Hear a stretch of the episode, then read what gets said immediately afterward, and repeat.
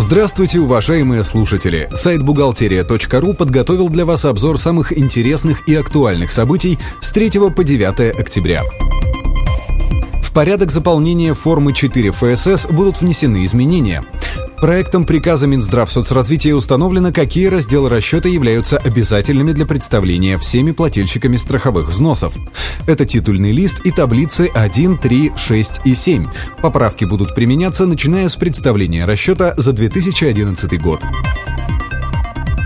ФНС установила форму и порядок заполнения корректировочного счета фактуры. С 1 октября 2011 года вступил в силу федеральный закон номер 245. Согласно нововведениям, при изменении стоимости отгруженных товаров, тарифа или количества продукции, компании должны пересчитать налоговую базу и составить исправительный документ. Корректировочный счет фактура заполняется на основании первичного документа, согласно которому изменяется стоимость товаров или переданных имущественных прав. Также определен порядок заполнения книг покупок и продаж при внесении исправлений. В следующем году минимальный размер оплаты труда меняться не будет. Это следует из проекта бюджета на 2012-2014 годы. Данное решение в Белом доме аргументирует ростом страховых взносов и реформой бюджетной сферы. Кроме того, только треть субъектов РФ приняли решение о региональном увеличении этого показателя. Ранее планировалось постепенно довести МРОД до размера прожиточного минимума трудоспособного населения, который в настоящее время в России превышает 7 тысяч рублей. Напомним, что на данный момент МРОД в России составляет 4611 рублей. Налоговики предоставили электронные сервисы «Личный кабинет 2» и «Личный кабинет 3». Во второй усовершенствованной версии кабинета можно уточнить данные о зарегистрированном имуществе, а также проследить историю своих налоговых расчетов. И самое главное, можно платить налоги онлайн через банки. Однако на данный момент личный кабинет по-прежнему доступен только для физических лиц.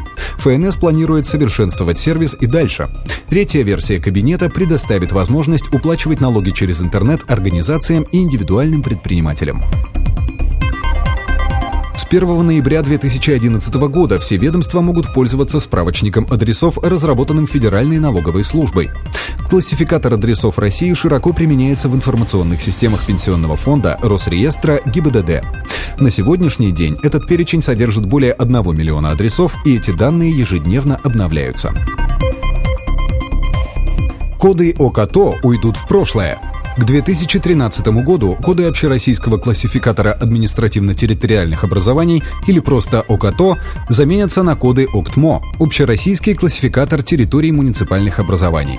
В настоящее время Росстат разрабатывает новую версию классификатора, которая впредь позволит использовать новые коды взамен прежних. В переходный период, то есть до 1 января 2013 года, рекомендуется применять коды ОКАТО. На этом мы заканчиваем обзор важных событий за неделю. Самые актуальные новости вы всегда сможете найти на сайте бухгалтерия.ру. Спасибо, что вы были с нами. Слушайте нас через неделю.